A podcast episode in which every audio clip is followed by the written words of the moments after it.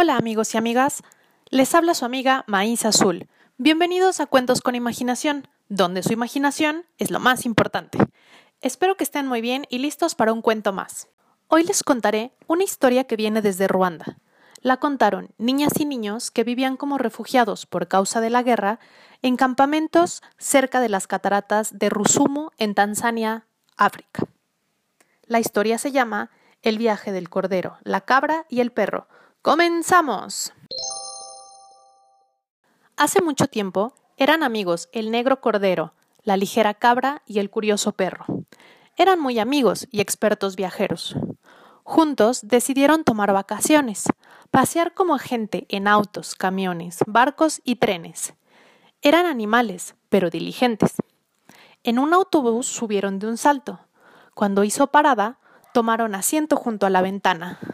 Iban tan contentos los tres camaradas.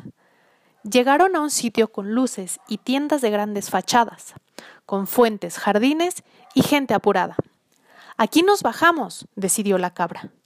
El Cordero Negro estuvo de acuerdo y sin más ni más pagó su pasaje antes de bajar. Ni un centavo le faltó. ¡Qué tranquilidad! La cabra ligera caminó despacio hacia el conductor y sin más ni más de un salto bajó. No tenía dinero, por eso escapó. El perro curioso, por ver los jardines, pagó hasta de más y esperó su cambio después de bajar. Pero el conductor decidió arrancar. ¡Qué rabia tan grande! ¡Qué desilusión! Cuánto desconcierto en aquel momento sintió el pobre perro. Perdió a sus amigos y también su dinero. Por esa razón, todos los corderos caminan despacio si ven autobuses junto a su rebaño. A nadie le deben ni un solo centavo. En cambio, las cabras, cuando ven un coche de cualquier tamaño, salen disparadas, corren como diablos, no pagan sus deudas, aunque pasen los años. Los perros quedaron tristes y enojados, porque un conductor les negó su cambio. Hoy por eso corren detrás de autobuses, también de los autos.